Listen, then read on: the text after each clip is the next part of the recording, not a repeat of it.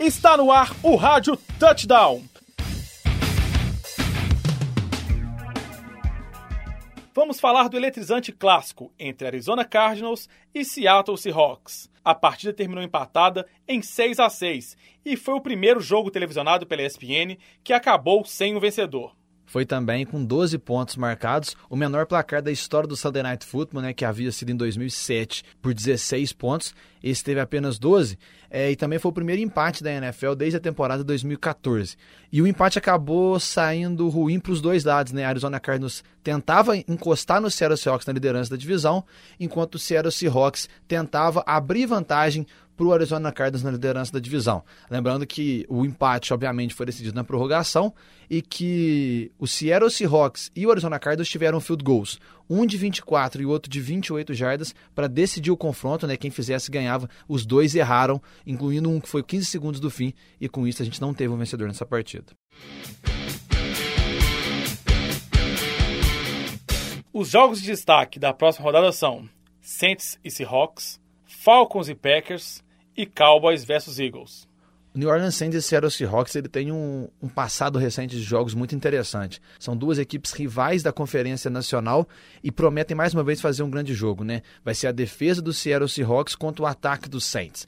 A diferença é que a defesa dos Saints contra o ataque dos Seahawks dá uma diferença muito grande, porque a defesa dos Saints é uma das piores da NFL e o Russell Wilson tem feito um bom trabalho no comando do Seattle Seahawks. Mesmo assim, vai ser uma partida interessante, porque quando coloca dois dos melhores quarterbacks da atualidade, Drew Brees e Russell Wilson, promessa de um bom jogo. No outro jogo da rodada, né, que começa às 6h25 da noite, é Atlanta Falcons contra Green Bay Packers, dois dos melhores ataques aéreos dessa temporada da NFL. Matt Ryan de um lado, Aaron Rodgers do outro. São dois quarterbacks que recentemente têm protagonizado boas temporadas. Lembrando que Aaron Rodgers vem de um ótimo jogo contra o Chicago Bears, ele enfim voltou a jogar bem. E, por outro lado, o Atlanta Falcons vem de uma derrota. Mesmo com o Matt Ryan produzindo boas jardas, ele pecou no final contra o San Diego Chargers. Destaque da rodada. No Sunday Night Football, promessa do melhor jogo da rodada. Se não for o melhor na prática, pelo menos de importância, Dallas Cowboys e Philadelphia Eagles deve ser o confronto de maior relevância da rodada.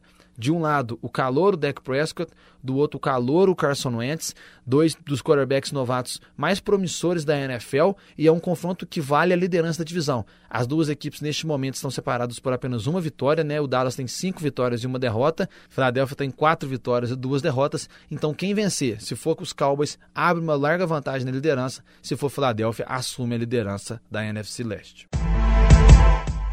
Palpites. Jogo entre Titans e Jaguars, acho que os Titans vencem. Eu vou de Jacksonville Jaguars. Jogo entre o Bengals e o Redskins, que Cincinnati vence.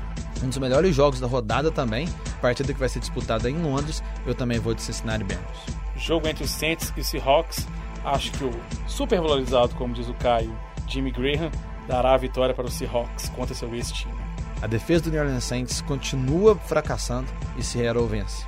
Panthers versus Cardinals, Acho que é a hora da retomada das vitórias por parte dos Panthers.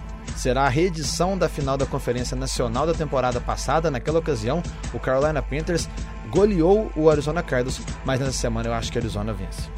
Raiders versus Buccaneers. Acho que os Raiders vencem esse jogo. Eu também vou de Oakland Raiders. Packers versus Falcons. Acho que o Packers vai massacrar os Falcons, nosso querido editor e contribuinte Paulo Cavalieri. Eu não acho que Aaron Rodgers vai massacrar, mas eu acho que o Green Bay Packers vence o Atlanta.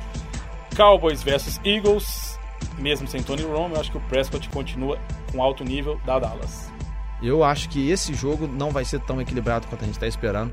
Eu acho que Dallas vence com tranquilidade.